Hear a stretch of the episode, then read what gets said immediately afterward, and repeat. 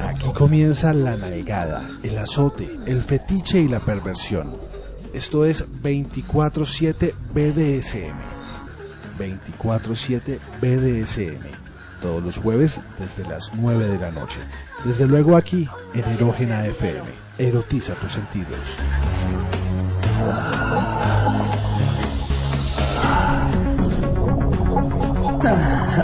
endurece esa polla para mí, saco de mierda. Hola, ¿qué tal amigas y amigos de Erógena FM? En este momento se abren las puertas de la mazmorra móvil de esta radio a 14 pisos de altura sobre la calle 19 en la ciudad de Bogotá. Les damos la bienvenida a la Nalgada 24-7, este programa dedicado al BDSM, el primer y único espacio radial en Colombia dedicado a esto que nos gusta y que nos congrega todos los jueves desde las 9 de la noche con repetición los viernes a las 10. Y sin más preámbulos, eh, saludo a mis coequiperos de Sadoaventura. Eh, Bursmali, muy buenas noches y bienvenido una vez más a la nalgada. Capitán Erógeno, mm, muy muy muy buenas noches, como siempre gracias por el espacio. Estamos hoy en un programa que es como una continuación del programa pasado que era de dominación femenina y hoy va a ser de dominación masculina. Y para eso em, pues saludamos a Severina desde Medellín que nos trae también un invitado más adelante en el programa para hablar del asunto. Severina, muy buenas noches. Buenas noches, aquí también listo ya con los apuntes preparaditos para hablar de un tema que es un tema de las grandes, de los grandes tópicos del tema BDSM y de la dominación masculina, es una de las grandes familias, de los grandes, de las grandes dinámicas que hay en la práctica del BDSM. Efectivamente tenemos un invitado de marca importante, se había demorado para montarse a la mazmorra móvil, hoy lo tenemos eh, más adelante en el programa, los presentamos, por lo pronto vamos a hablar entonces de Maildom y eh, sus distintos usos y abusos. Sí, señor, eh, tema interesante, tema sabroso, eh, además eh, una dinámica que tiene muchos, muchos adeptos dentro de la comunidad BDSM criolla. Eh, y pues, ¿qué tal si arrancamos por la pregunta de rigor? La pregunta que muchas veces puede resultar tonta, pero, pero que realmente da luces y aclara.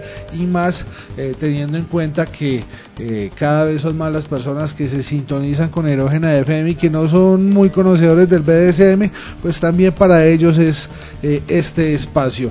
¿Qué es esa cosa del maildom?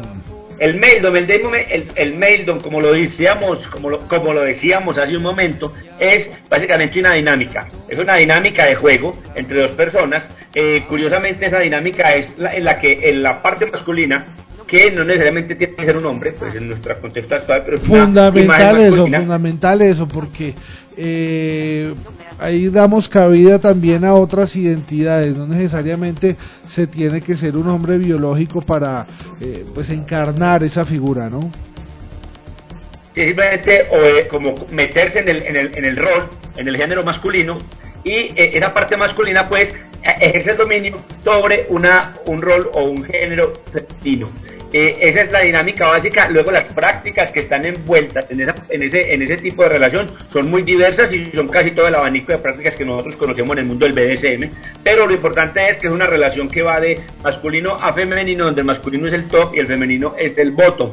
Y, curiosamente y paradójicamente, pues este tipo de relación va más en, la, en el sentido histórico en el que ha ido la sociedad desde hace bastantes miles y miles de años, a diferencia, por ejemplo, de la del, del fandom que va en contravía de los de los mismos como preceptos como de una sociedad más tradicional eh, eh tradicionalmente digamos y antística. Es como la, la, idea. El método es como, es menos, entre comillas, revolucionario en ese sentido, simplemente está reproduciendo ciertos, eh, digamos, roles y de alguna manera maximizando, porque los llevamos a un nivel donde se, se eh, digamos, vuelve evidente o se evidencia como ciertos tipos de comportamientos que son más aprendidos socialmente y por ejemplo en ese tema es interesante pensar que dicen muchos estudios, bastantes estudios, eh, que las mujeres de forma inconsciente se sienten más atraídas por los hombres dominantes.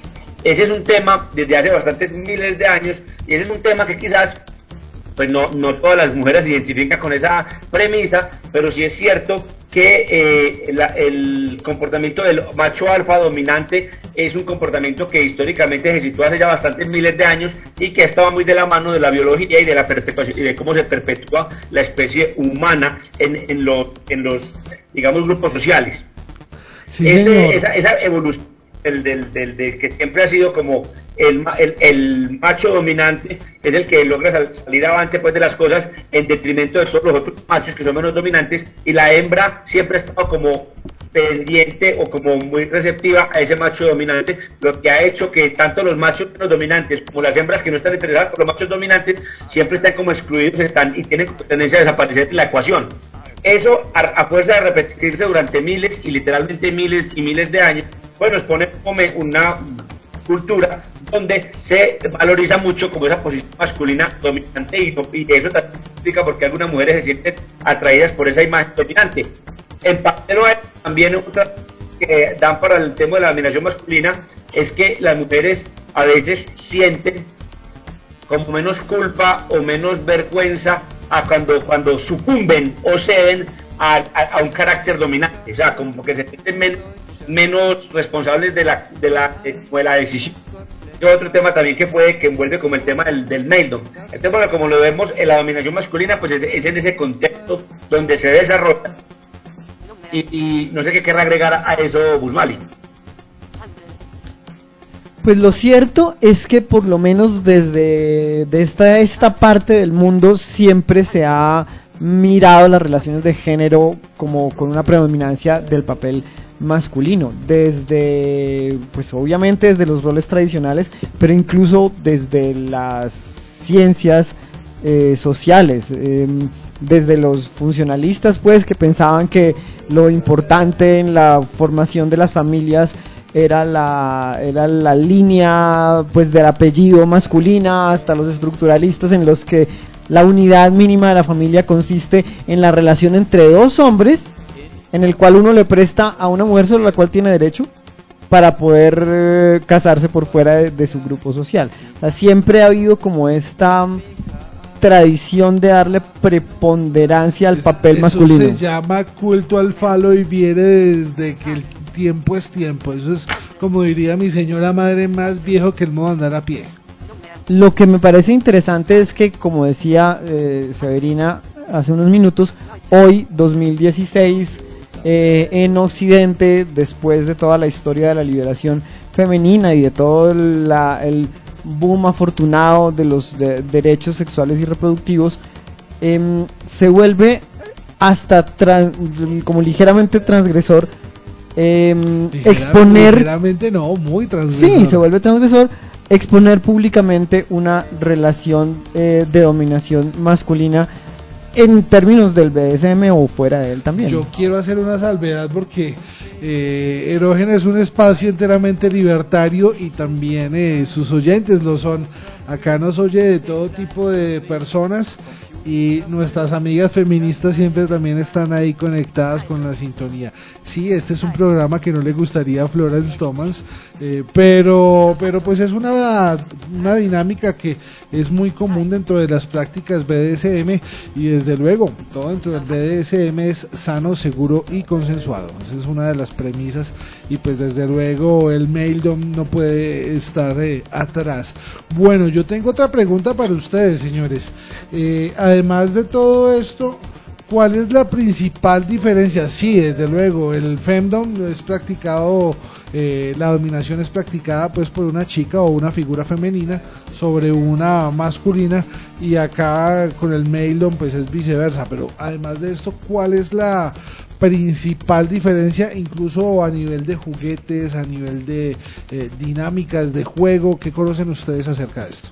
Pues para mí, digamos que lo, una de las diferencias que me parecen más claras en las prácticas es que en la dominación femenina es muy común la feminización del, eh, del dominado masculino, lo cual no sucede al contrario con la dominación masculina. Al contrario, se refuerzan los roles femeninos y se refuerza la feminidad de la parte dominada. Pero incluyendo... incluyendo Claro. Pero justamente esa no es una diferencia, es una similitud porque el que, el que termine usted en, en, los dos casos, lo que termina vilipendiado es la feminidad. Sí, exactamente. o sea, es curioso. Que, siempre la feminidad tiene como el toque bottom. Exacto, que siempre la feminidad tiene como el toque bottom. Sí, sin importar, sin importar pues, que sea. pero no, sistemáticamente, no sistemáticamente en todos los, no sistemáticamente en todos los, los casos, porque hay mucha gente, mucho sumiso masculino que no le interesa el tema de la feminización forzada. Es un, es un tópico grande, bastante amplio, pero no es pues, no es como una condición sine qua non para, para practicar femno, pues. Sí, señor. Sí, hay mucho sumiso por ahí que no le ilusiona mucho eh, que le pongan bragas, que le pongan medias, eh, que le pongan el, corpiño o un corset, no, les, no les atrae mucho, como hay otros a los que sí. Eh, esto dentro del femdom. Y bueno, entonces estábamos pensando un poquito la, la dominación masculina y la dominación femenina y es que a veces, digamos, ese, hecho histórico, eh, como este, de esa visión de, la evolución de la especie, eh, que genera roles, roles masculinos dominantes, roles femeninos que siguen al, dominante, eh, por un lado hay gente, llegamos a una época en que la, a través de la evolución cultural, pues el, el mensaje que nos está enviando la sociedad es diferente. Es un mensaje de, donde por un lado nos dicen que, que, la, que los, los, géneros se construyen, las relaciones se, se negocian, construyen, se parte de una base de igualdad entre lo masculino y lo femenino. Ese no es un proceso eh, sencillo, de ha costado desde el finales del siglo XIX como llegar a ese mundo que es el mundo que vivimos hoy con nuestros referentes y con nuestra visión del mundo. Y eh, frente a ese, ese tema también genera algunos cortocircuitos, porque por ejemplo hay gente, el, hay, hay, hombres, hay partes, partes masculinas que no se sienten muy cómodos con esa, mm, digamos, con la, no se sienten muy cómodos con la con ese dictamen social, no el contemporáneo, sino el de atrás de la, del, rol dominante, del, del, rol que protege, del rol que controla, del rol que toma las decisiones, y quisiera estar más en el otro lado, y en paralelo muchas mujeres quizás no se sienten también confortables con el rol como que tradicionalmente se les asociaba y quieren tener como un rol, un rol más activo también quizás. Y estos cortocircuitos, ese, ese como no adecuarse como con los roles, también es hay una inadecuación también con los roles contemporáneos de que todos que todos tenemos que ser equitativos, tener el mismo, los mismos derechos, tener la misma participación. Hay gente que, que tampoco se siente confortable, nunca, nunca, nunca todo el mundo está contento. Gente que no se siente confortable también en ese, en ese sistema, en esa, en esa configuración social y quisiera ceder su, su, su voluntad o poder controlar a muchas otras voluntades y pues digamos ese, ese cortocircuito no hemos puesto la sociedad perfecta o la manera de relacionarnos donde todos psicológicamente nos sintamos como confortables o a gusto. Y bueno eso es como uno de los caldos de cultivo que hace que exista todo este tipo de roles y de relaciones y de maneras de vivir la sexualidad y, los roles de poder como en un nivel íntimo y que sean tan diversos, o sea, que haya femdom, que haya maidom, que haya sisi, que haya un montón de cosas y es también porque la misma, eh, el mismo gran discurso social que sea del pasado o del presente pone al, ser humano en unas condiciones de eh, como de, de, una presión. Hay algunas personas que se acomodan a esa presión, hay otras personas que, eh, que perfectamente van de acuerdo con su temperamento y hay personas que están al opuesto radical de lo que, de que lo que es esa presión de, de los valores sociales. Yo creo que lo que dice Severina es clave acá y es que en términos de las prácticas BDSM la negociación y las prácticas pueden ser las que uno quiera, pero siempre como que el sabor, el picante del asunto, como diría el capitán erógeno, em, está en la relación de esas prácticas con el resto de los imaginarios sociales. Eso es como, como que esas pequeñas transgresiones de un lado o del otro son las que producen la sabrosura y la rechera. Claro, la, la rechera, básicamente. Tal cual, tal cual. Sí, eh, básicamente son maneras, son métodos para enriquecer nuestras prácticas sexuales. Eh, esto también es muy atractivo para muchas personas. No estamos hablando de algo que le gusta a dos o tres nada más.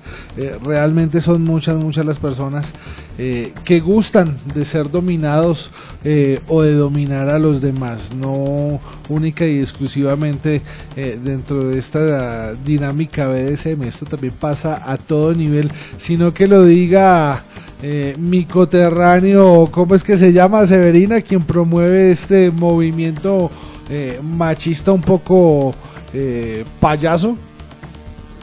Movimiento Machista Nacional, Edilberto Barreto, que le dieron bastante visibilidad hace, hace unos meses en la televisión nacional a un personaje muy colorido, eso hay que decirlo, bastante colorido, bastante pintoresco, pero con un discurso bastante peligroso, digamos, o que es como los últimos estertores de una masculinidad que se resiste a, a, ceder el control.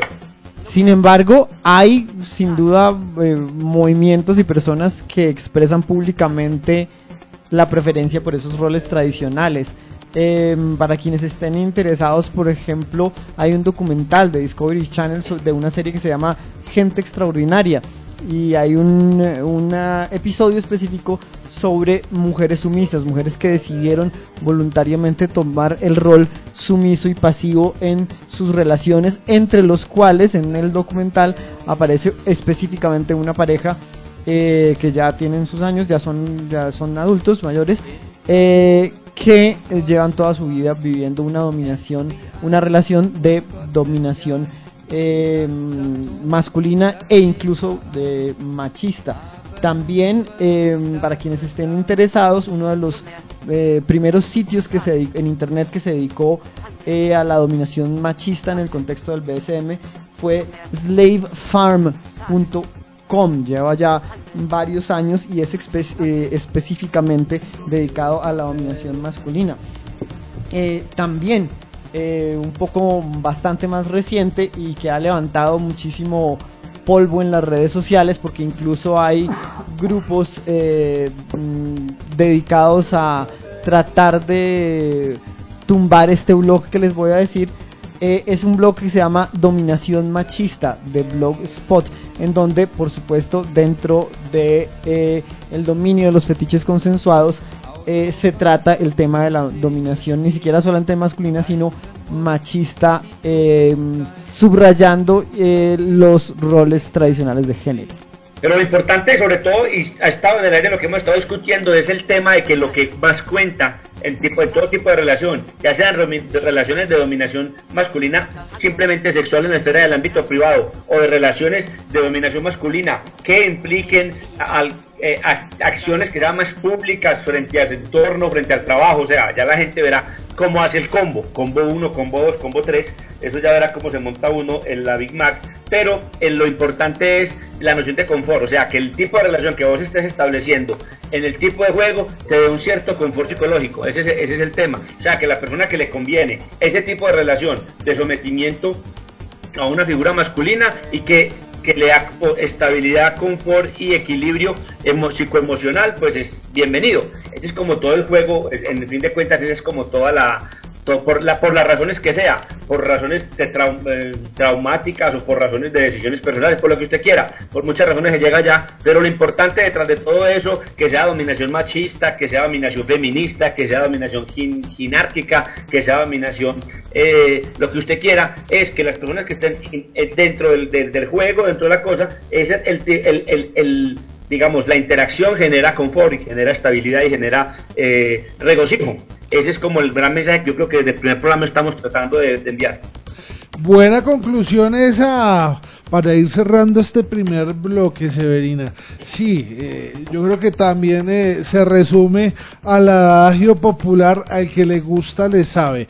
Eh, desde que usted se sienta bien con lo que está haciendo, no tenga ningún escosor mental, emocional, sentimental, pues todo está bien todo está perfecto. Y pues nada, eh, con la sabrosura los dejamos. ¿Qué va a sonar a continuación, señores? Ahí viene la pregunta. Yo vengo con una canción eh, interesantísima, descubierta hace muy, pero muy poco tiempo. Una canción de una banda norteamericana de un sonido rockero tradicional, que mira como los sonidos bluseros y rock más tradicional. Se llama, la banda se llama The Pretty Reckless. Eh, y la canción, entre muchas canciones que son todas interesantísimas y muy fetichistas, de verdad. que vamos a tener más, más música de esta banda. Esta canción se llama Hit Me Like a Man. Pégame como a un hombre, la canción dice, ámame como a una mujer, pero pégame como a un hombre. Yo creo que no podía quedar mejor para el tema que estamos tratando hoy. Y por este lado, señor, ¿con qué nos vamos? Bueno, nos vamos con una canción del dúo también estadounidense de California, eh, de su primer disco, She Wants Revenge, del 2006, de su tercer, el tercer single de este disco que se llama Tear You Apart. La letra, el coro dice, quiero, quiero abrazarte muy cerca, eh, senos suaves, el corazón latiente y susurrarte en tu oído, quiero follarte hasta reventarte. Sin miedo, señor, esta es una radio para adultos, acá se puede, acá se puede, no hay ningún problema. Bueno, y con la buena música los dejamos, ustedes no se vayan a desconectar, que enseguida regresa más de 24-7 BDSM La Nalgada.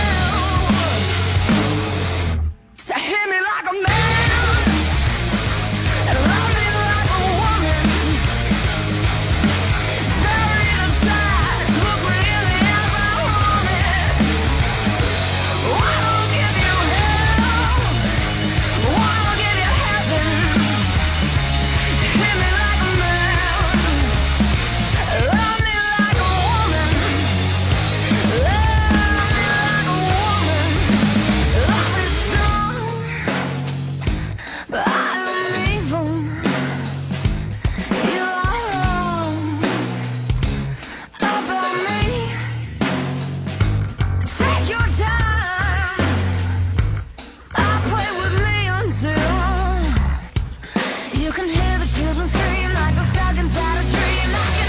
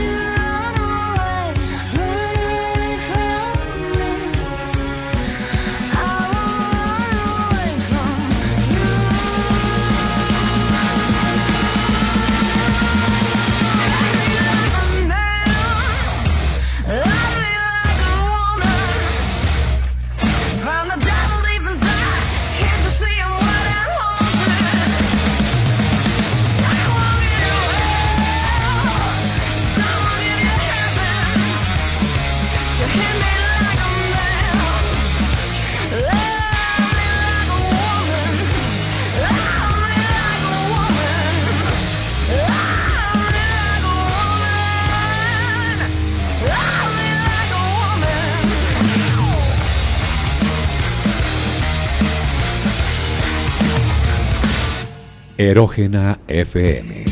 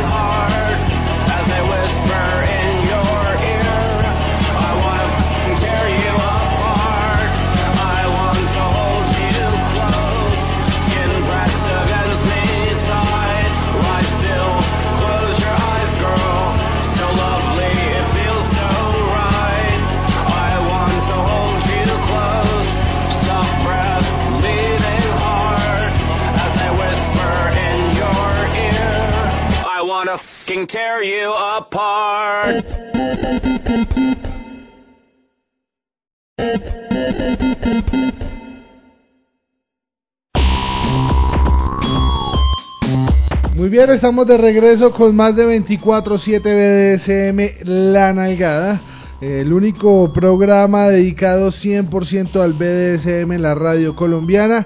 Y bueno, luego de esta primera tanda sabrosa de música, eh, venimos a, a cumplir la palabra. Severina tiene en la ciudad de Medellín a un invitado mm, de todos los quilates, señor. Vamos ahora eh, con quién, nada más y nada menos, señor. ¿Cuál es el invitado de la noche?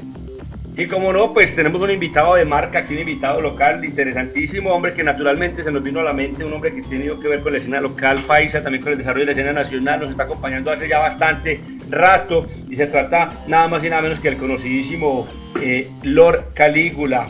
Hombre, Lord Calígula, bienvenido a la mazmorra móvil de la nalgada y a desarrollar un tema que va eh, en sintonía con el personaje que vos tenés, ¿no? Maildon. Maildon es el tema de esta noche. Efectivamente, yo he, he tratado, he sido un poco esquivo con la nalgada, pero no, ya no se pudo más y aquí estoy para hablar de este tema, pues que personalmente me apasiona mucho, sobre todo lo que es el Maildon heterosexual. Pues aunque el Maildon no se centra, no es solamente pues una, una orientación heterosexual, también hay Maildon gay, pero vamos a hablar sobre este tema. Bueno, Pues- estamos aquí, pues nosotros ya hicimos una pequeña reseña al principio, hablamos como unos puntos básicos en la primera entrada sobre lo que es todo el universo y las dinámicas de Maildom y pues una pregunta que muchos de los fans, eh, admiradores, seguidores y detractores se preguntarán sobre Lord Calígula, ¿cómo llega Lord Calígula al universo del Maildom?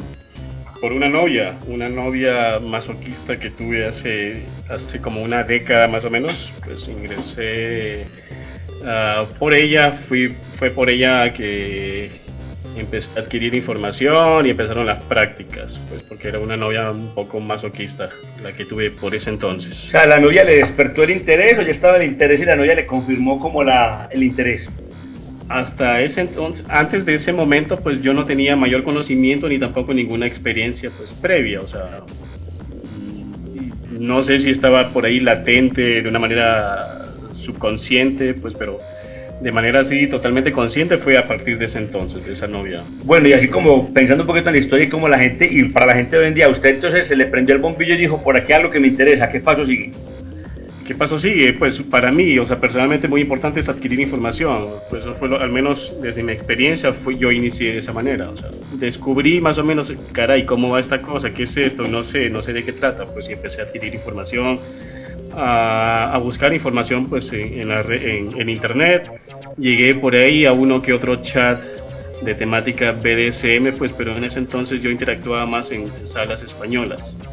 Ah, y ahí poco a poco pues fue ya adquiriendo o teniendo contacto, acercamiento pues con, con información ya un poco más, pues, ¿cómo se puede decir? Seria, con personas que ya tenían pues cierta trayectoria en esto, práctica, experiencia y así fue como pues eh, empecé primero teóricamente, pues eh, adquiriendo como que una base teórica para saber qué, en, qué, en qué consiste todo este universo y de ahí ya pues la práctica. La práctica, sí, señor. ¿Y ahora decir ustedes por allá? Eh, sí, señor. Eh, dentro de toda la, ya que hablan de práctica, eh, ¿cómo ha sido esa evolución, Lord Calígula? Eh, de arrancar listo con todo este cuento del Maildom y de incursionar en el BDSM, eh, a ser el dominante que eres hoy, compadre. Pues han pasado muchas experiencias agradables, agradables y desagradables como todo en la vida. Personalmente acá en Medellín pues yo como que rompí un límite, pues por llamarlo así, entre comillas, un límite personal. Hasta el, eso creo que fue en el 2012. Pues yo anterior a eso pues o sea, siempre sesionaba y era muy cerrado solamente sesionar con sumisas, eh, mujeres. Pero pues estando acá en Medellín y por, por diversas circunstancias eh, sesioné con un sumiso, pues un sumiso pues, hombre, ¿no? Valga la redundancia. Y fue interesante la experiencia, pues, o sea, no, no, no me mm, fue una experiencia, pues, pero no en el, en el, contexto, pues, de- de sexualidad nada por el estilo, sino solamente pues fue una sesión, o sea, pues yo sigo siendo, pues me sigo considerando pues un dominante heterosexual, porque solamente pues a nivel sexual interesado por, por sumisas, por mujeres, pero a nivel práctico de sesiones pues también mi espectro pues como que se abrió un poco y ahora sesiono con sumisos hombres y pues y todas las, las, las- especies entre comillas pues y espectros que hay en, en el, en el universo. Hombre, Lord Calígula, ¿y cómo se construye el nombre? ¿Por qué Lord Calígula? ¿Por qué el nombre, el seudónimo? Pues es una historia ya más o menos por ahí conocida. Eh, siempre me interesó pues mucho lo que era el personaje, pues el emperador romano Calígula. Pues lo que, al menos lo que se conoce de él por lo que la historia nos cuenta, ¿no? Pues de esta persona un poco loca, eh, lujuriosa, pervertida, malvada, etcétera, etcétera, pues lo que nos cuenta, nos cuenta la historia sobre él. Pues por eso surgió el, el- el- ese es el motivo por el cual elegí este seudónimo, Calígula. Y el Lord, el Lord le da un toque, ¿cómo decirlo? Resalta, le, le, le- le imprime más poder al Calígula. El Lord le da un toque especial. Y además, además en ese entonces no había muchos Lords, no había en las, eh, en las redes sociales y eso pues que no había, o sea, pues, a mí me gusta hacer en el seudónimo pues algo eh, que no sea muy común y pues por eso elegí Lord Calígula. Bueno, yo tengo por aquí una pregunta. Eh, en realidad, ya. una es eh, que en pocas palabras definime lo que es la dinámica Meldon para vos, en, sencilla- sencillamente. Pues es el intercambio erótico de poder, o sea, donde la parte sumisa es, es una mujer, pues en mi caso, ¿no? En mi experiencia, y la parte dominante pues es el hombre.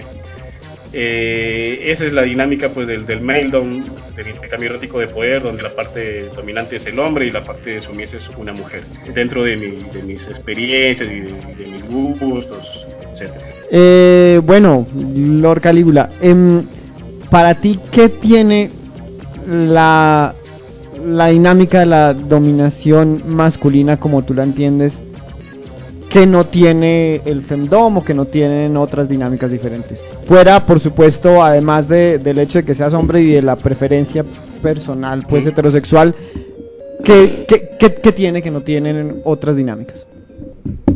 Pues o sea, si, si lo pongo a analiz- si me pongo a analizar bien, pues como que no hay mucha diferencia entre fen- dinámica fendom y dinámica mailedom. O sea, las prácticas muchas prácticas son comunes en ambos, pues, en ambos sentidos, ¿no? Por llamarlo así. En, por ejemplo, humillación se da tanto en el fendón como el meldón. Pues en el, algo que no se da en el, en el eh, es la tortura de, de, pechos, de senos, pues es una práctica pues que es exclusivamente pues mm, o no exclusivamente, pero pues más, más propiamente male Pero pues en línea general es como que las prácticas no hay mucha diferencia, o sea, prácticas se pueden aplicar tanto al fendón como al male Inclusive aquí que el male eh, como práctica eh, tiene, se mueve entre todos los espectros que se mueve como las relaciones BDSM, porque recordando aquí un poquitico la cartilla Coquito Aprendes a Domazo, está la, el, gran, el gran universo que es la relación T, top, bottom, luego está la relación eh, DS, dominante, sumiso, y luego está la relación esclavo, eh, amo-esclavo. En esos tres espectros, que es como usted lo puede imaginar como una especie de gran círculo que se va cerrando, cerrando, y en el, en el círculo pequeñito está la de eh, amo-esclavo, la dinámica Meldom está en los tres espectros, o sea, esa dinámica eh, recorre los tres espectros a través de una infinidad de prácticas muy diversas que van de, de, lo más psicológico a lo más físico, ¿no?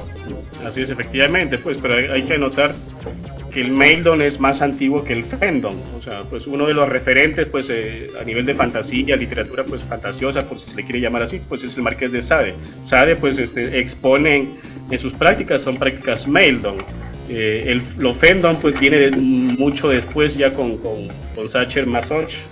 Pues, eh, incluso el Masoch nace como que una década después de la muerte de Sade, así que pues que el, el es mucho más antiguo.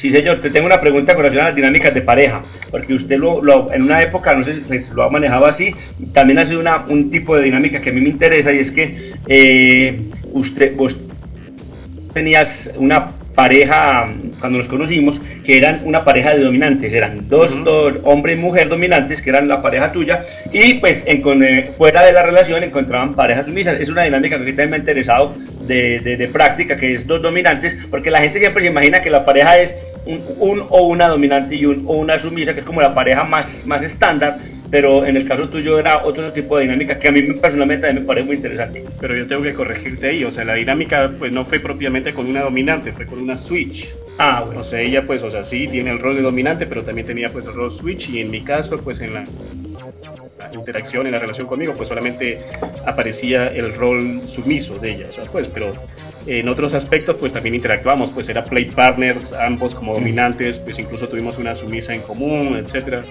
pues, pero no, no fue exclusivamente una, una dinámica, una relación dominante-dominante.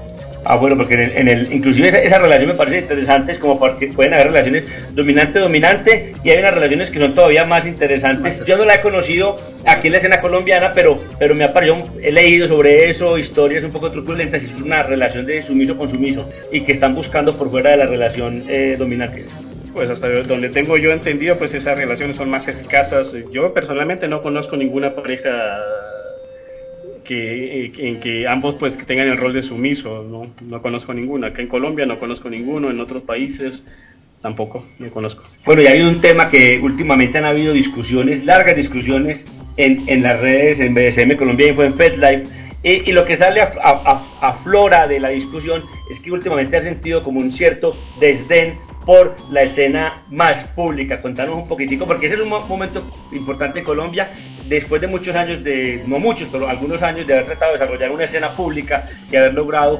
visibilizar el tema, llegamos a un momento en que ya queremos volver hacia, hacia lo privado.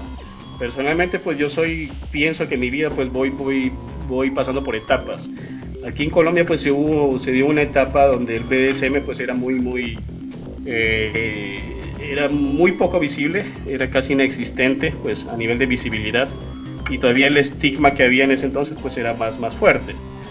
Eh, yo formé parte pues junto con, con otras personas, pues te, incluye Oscar, eh, que iniciamos pues esa, estas, una serie de actividades pues con el, el, objetivo de darle visibilidad al BDSM, que la gente se conociera, socializara, etcétera, etcétera. Eso fue una etapa de mi vida. Pero después, pasados los años, eh, pues el BSM se volvió una especie de, boom con los 50 sombras de Grey, pues toda la moda y toda esa cosa que ya pasó de, una visibilidad media a una visibilidad pues un poco más superior.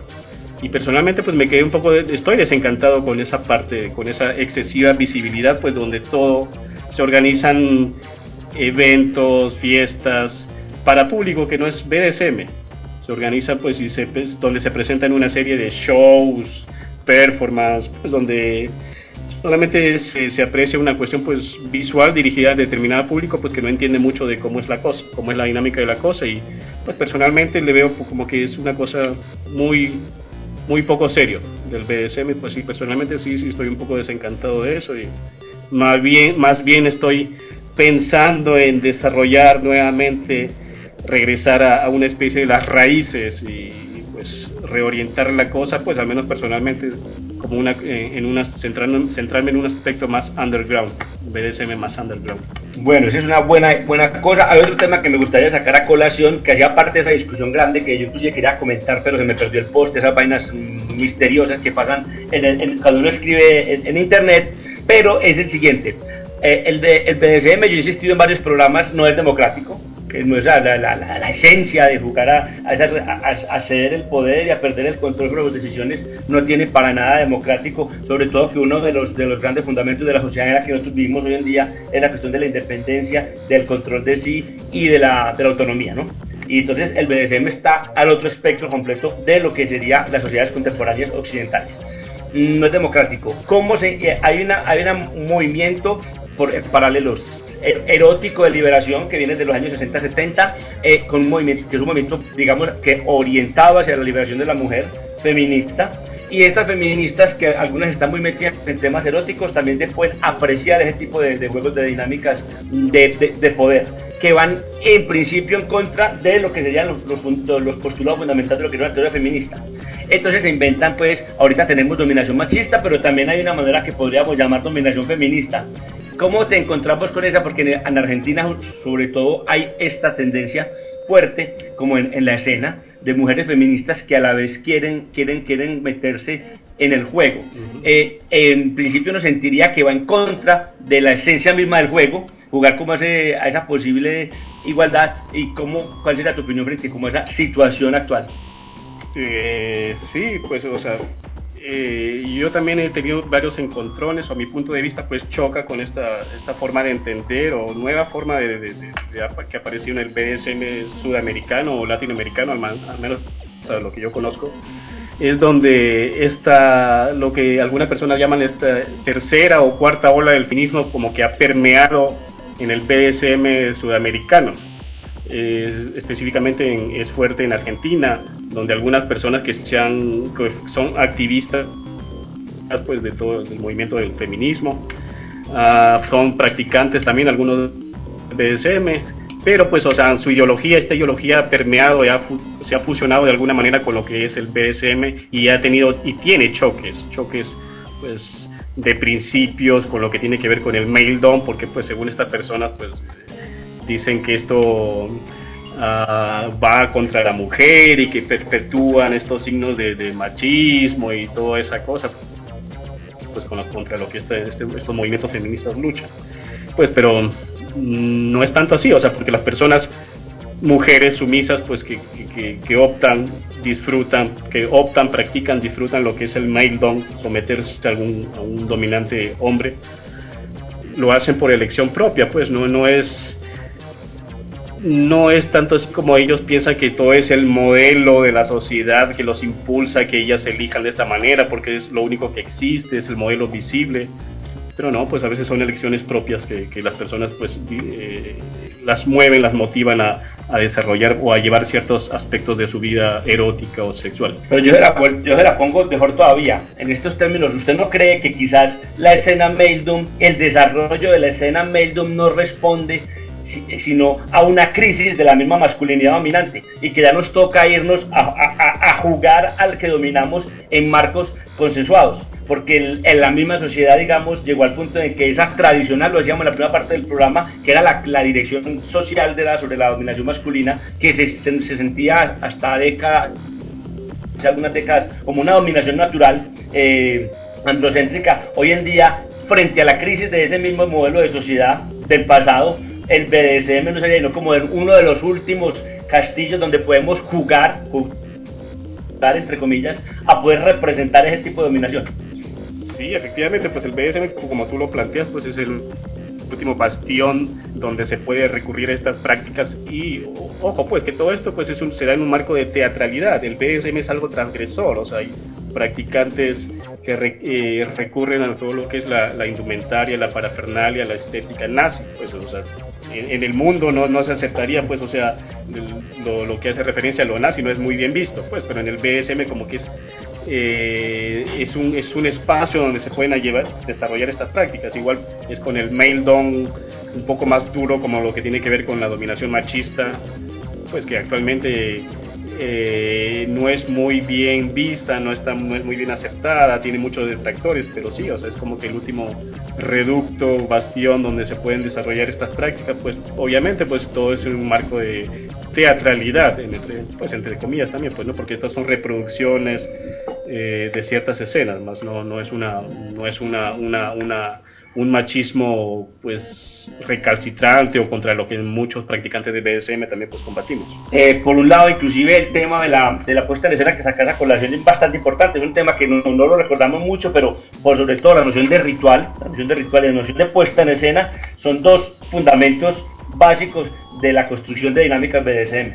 Eh, cuando se sale de la puesta en escena a lo que se llamaría el 24-7, José considera, que hago una pregunta, una relación 24-7, imaginémonos la muy perfecta, que sea real. ¿Se halla una puesta en escena que dura toda la vida o se sale del marco de la puesta en escena? Se, pienso que se saldría del marco de, la puesta en escena y donde se, se, desarrollaría en un marco pues más natural, o sea, más eh, sin, sin, sin pensar en todo el ritual y y la indumentaria y el ambiente, pues se, puede desarrollar en la calle, pues, pero estas, este 24-7 no funciona en muchos casos. O sea, para que funcione realmente un 24-7 tiene las partes involucradas, pues tiene que haber cierta, o no cierta, tiene que haber un, gran, ¿cómo llamarlo? Un grado de compromiso. De, tal manera para que la relación funcione, pues esto no, no, no suele darse la mayoría de casos no funciona una relación 24/7 pues sin que haya esta puesta en escena, este marco de teatralidad, sino que funcione naturalmente, pues en la cotidianidad pues ya de, la calle, el trabajo, el, familia, etcétera, etcétera. ¿Y no pensás que eh, justamente lo interesante de la teatralidad es que, que es como el ritual, el juego de poder eh, eh, que dura un momento y que de pronto a veces en el 24-7 lo que me decían algunos gente que tiende hacia esos niveles, todo ese juego fuerte que genera, digamos, BDSM se diluye, se diluye la cotidianidad. Pues, pero ambas, ambas cosas tienen las cosas, pues tiene su lado positivo y lado negativo, o sea, pues toda la ritualidad y todo eso, donde se puede desarrollar de una manera pues un poco más, eh, más fuerte, por llamarlo así, pues tiene su, su encanto, pues, pero es, es muy, funciona en, en, espacios de tiempo pues muy breves, ¿no? O sea, algunas horas, etcétera. Y lo otro, pues ya es, eh, funciona en la cotidianidad, pues, pero ya es en una situación más leve, pues donde en la calle tú no puedes hacer ciertas cosas, pero sí hay gestos, sí hay conductas que, que se orientan, pues, a lo que es la dinámica mm, mail down, en este caso el que estamos hablando, pues, pero pues tiene unos tintes, como tú dices, o se diluye la cosa, pues, pero mantiene cierta eh, está presente ahí la, dinámica BSM, está presente el BSM pues en la cotidianidad, en, la, pues en, el día a día. Eh, bueno, la última pregunta es, ¿por qué hay más fiestas fandom que menos? Yo no tengo mi, idea, pero cuénteme en el contexto eh, de, de, lo encuentro público, es más, hay, más fácil encontrar un público para asistir a algo fandom, como con la etiqueta fandom, pero no hacemos fiestas fandom. Se hizo un intento hace no mucho en la corporación, pero naturalmente la fiesta Meldon es una fiesta usual. Ah, se me viene a la mente pues un, un, dato, o sea, para saber eso a ciencia cierta, pues tendríamos que tener cifras, estadísticas. En este momento se me viene a la mente uno del 95, el único estudio, al menos al que yo he accedido, es de una, de una publicación de, de, Estados Unidos, donde en el 95 decían que más del 75% pues de, eh, de las personas practicantes de BDSM se orientaban por el, el, por el male dom, o sea, sumisas eh, eran lo que predominaba, sumisas mujeres y dominantes hombres en el 95. Pues en la actualidad no, sería interesante poder acceder a algún tipo de estudio que diga pues que si realmente hay más, el femdom está más fuerte que el male dom, pues hay más sumisos. Eh, No hay ningún estudio, al menos hasta donde yo conozco, que, que, mencione esto, pues, pero ya pasando pues en, la, en la cuestión pues ya pragmática, lo que se ve en el día a día, pues en lo que uno interactúa. ah, yo no estoy tan seguro, al menos en Medellín, donde las cifras sean que haya más sumisos que sumisas. No, justamente a eso venía mi pregunta, de una pregunta de doble filo, justamente que en la relación todavía sigue siendo distinta, el maidom es más, prevalece más que el femdom, pero el femdom tiene más presencia en, en los imaginarios y a nivel de, de, de evidencial, no sé si así se dirá en español. Es un dato, un dato que podríamos desarrollar en otro programa. Y bueno, entonces se está acabando, no sé muchachos, si ustedes tienen alguna pregunta por allá. Pues siguiendo un poco eh, el hilo de la conversación, lo, lo que pareciera, otra vez, sin duda no tenemos como cifras fidedignas sobre el asunto, pero pareciera que hay eh, un desequilibrio eh, en la cantidad de hombres dominantes, por lo menos no, no, no que se declaren como tales, pero sí como que estén activos en la escena a la que tenemos acceso mm, en sitios como en Bogotá y en Medellín. Un desequilibrio entre los dominantes que son de hecho activos y, y las mujeres sumisas que también están activas en la, en la comunidad, como si hubiera más mujeres sumisas que hombres, em, pues que- los hombres que les corresponderían, digamos, en términos de parejas para jugar. Entonces ¿No uno han- no pregunta... han escuchado que por cada hombre son siete mujeres? Hola, pues hay cuadra. Ah, pues no sé, pero, pero, pero entonces preguntaría que, pues, qué opina, qué, qué, qué opina Lora al respecto. Yo estoy esperando mis otras que me tocan, no, pero no, no las he No nos visto. han llegado todavía. Bueno, por acá yo no conozco más de uno que tiene eh, sus 3, 4, 5 y hasta más eh, eh, sumisas. Bueno, ya para cerrar entonces, una pregunta sencillita. La pregunta, usted lo insistió al principio de, la entrevista, ¿por qué era reticente a salir en la nalgada? Eh, por una cuestión muy personal mía, o sea, como creo que mencioné, estoy un poco desencantado de la escena BSM. No en Medellín, eso no lo he visto tanto, más en Bogotá. En Bogotá, donde es cierta, donde es mucho más visible este, este BSM, pues que, que yo le llamé BSM mainstream en un post en FedLife. Y no, quiero, pues personalmente, yo no sé, lo tengo como idea en este momento, no lo sé si posteriormente caiga la idea y siga, siga en otras cosas. Pero mi, según mi sentir en este momento, pues es dedicarme o hacer algo más underground. Y por eso pues quiero tener una visibilidad un poco mm, menor en la escena, porque también pues personalmente me genera cier- cierto conflicto interno donde, donde hay personas que resaltan sobre otras y sobre todo pues en, en donde hay estas personas que es ese es su único interés para ser parte pues de, lo que es lo que se le podría llamar la escena BDSM formar parte de la escena BDSM como que una especie de de ser el centro de atención de, de, todas las demás personas pues si yo no, esto me genera cierto cierto cierto conflicto interno. Yo trato de alejarme de eso Bueno, listo, entonces vamos con dos canciones, muchachos. Nos las tiene ya seleccionaditas nuestro amigo Lord Calígula. Son dos canciones que salen directamente del post BDSM Fetish Colombia de música, compartidas algunas por el mismo Lord. Y se trata nada más y nada menos que. la banda española Útero con su canción Lifeless muy una canción muy meldón al menos el video Y luego se viene. Entonces la, la siguiente, retomando, la siguiente canción es de la banda rusa Mitala Ripmont, pues con un título que no lo puedo pronunciar, no lo puedo leer, pero se enfoca al menos el video en el látex. Sí, señor, dos canciones bien interesantes que están en el grupo BDSM Colombia Info Musical y pues que van a disfrutar ya mismo en La Nalgada. Y bien, con la buena música los dejamos. Ustedes no se vayan a desconectar, que ya regresa más de 24-7 BDSM La Nalgada. Maildom.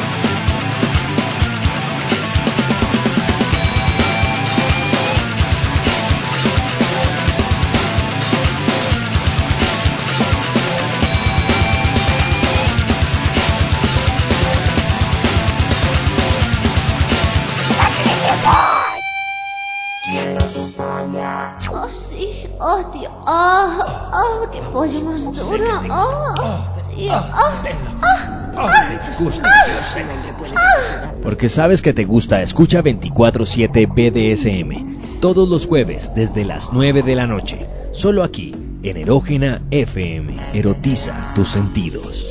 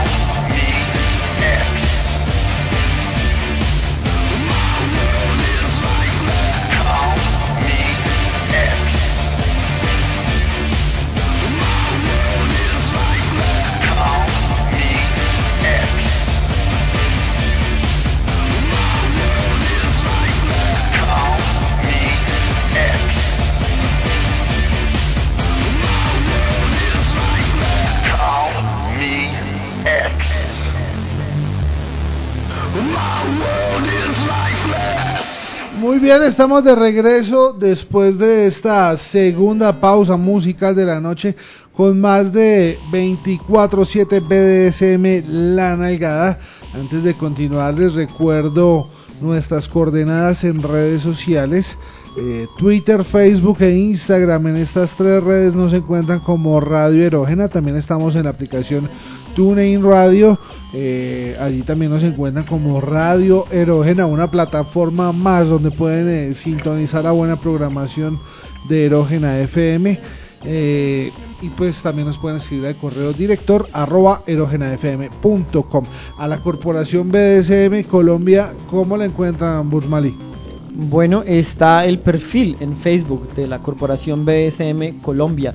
En general, para toda la información de los eventos eh, de la comunidad BDSM en Colombia está el grupo BDSM Fetish Colombia en Facebook y también el grupo análogo en la red social, en la red social privada fedlife.com y por supuesto para información de todos los eventos sin tener que ins- inscribirse y para los capítulos pasados de la nalgada está bdsmcolombia.info también en Twitter como bdsm col raya piso info.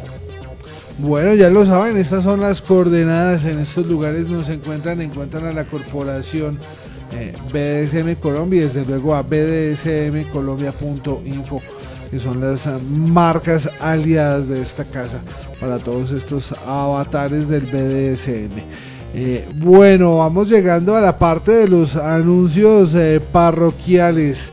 Eh, ¿Qué hay? en eventos que hay en, cositas por ahí. Desde luego, cada vez se acerca más la navegada en Medellín, así que ténganse, porque la de Bogotá estuvo brutal y la de Medellín, la meta es mejorarla, incluso pervertir más mentes y azotar más nalgas, ¿o no es así, señores?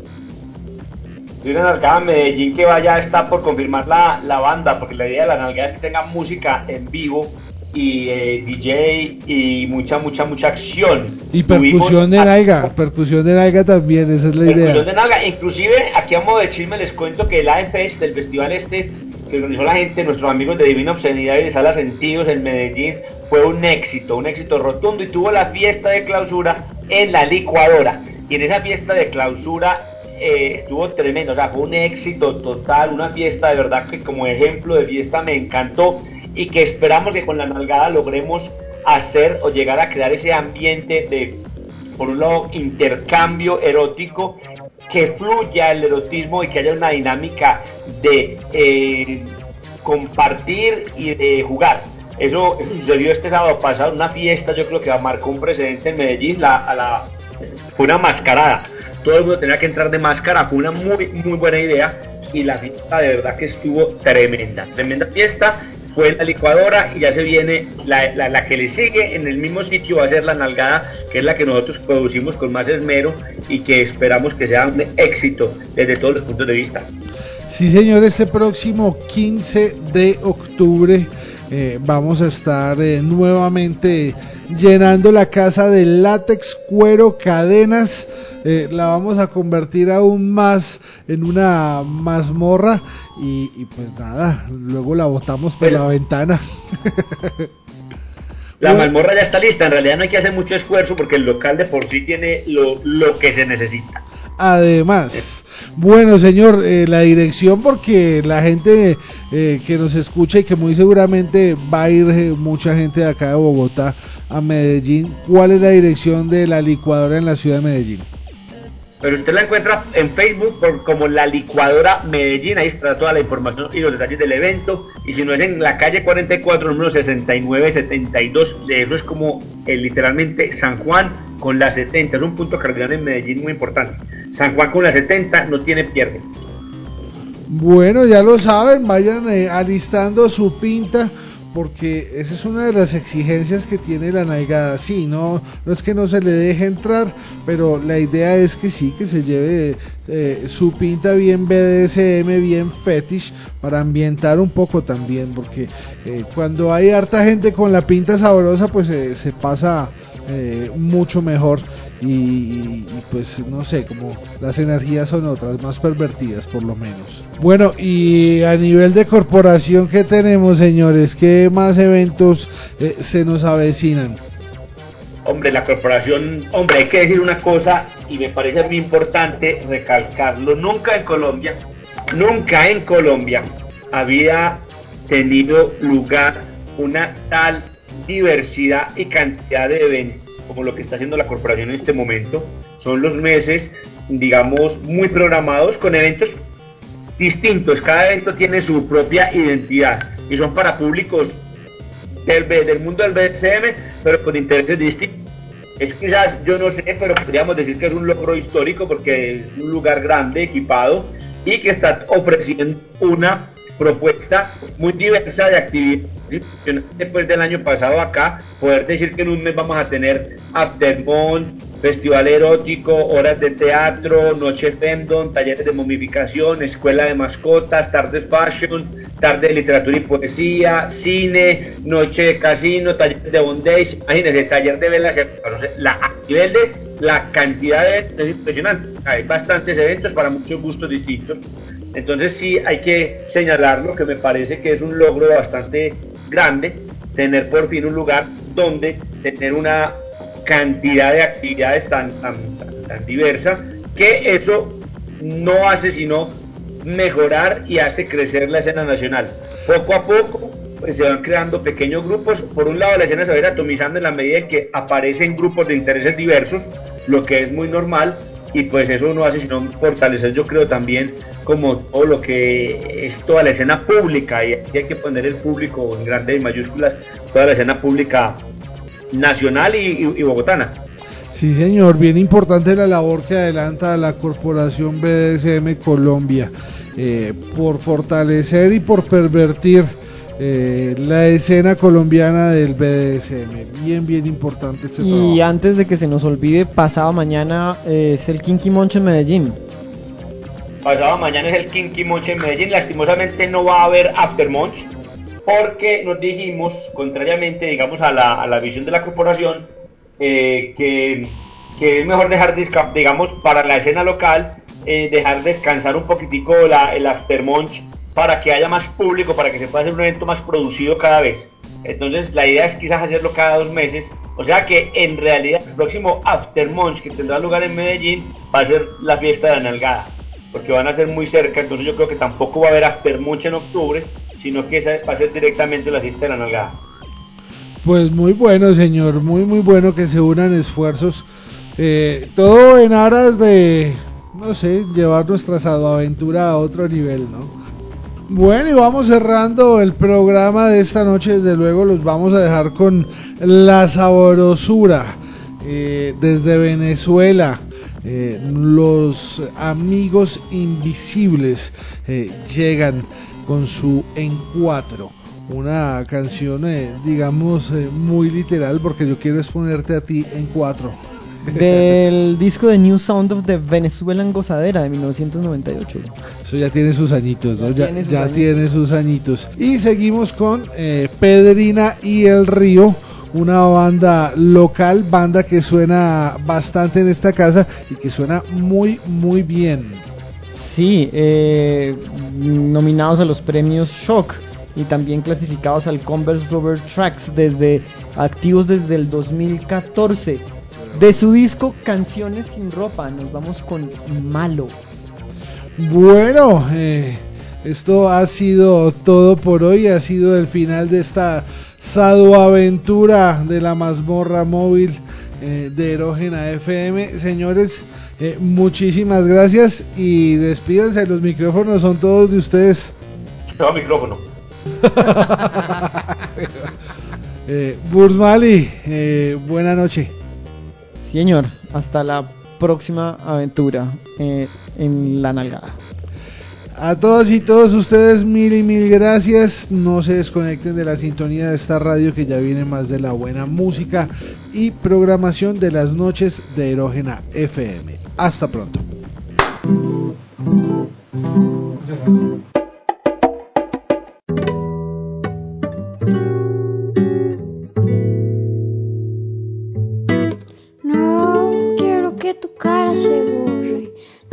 Pensadera mía.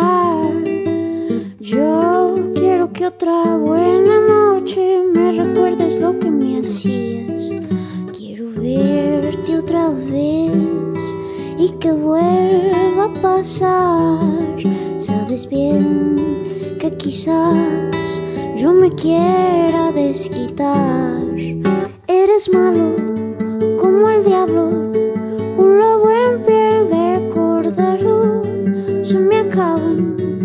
palabras para botarte los perros.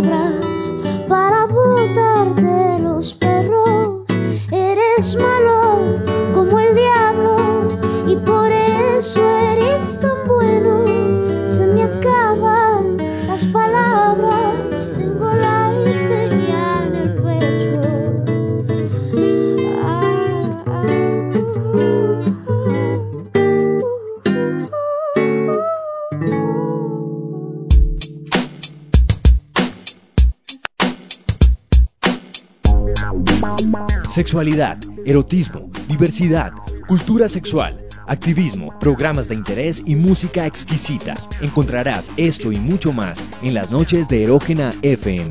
Lunes a viernes desde las 7 de la noche. Conéctate con nosotros y erotiza tus sentidos.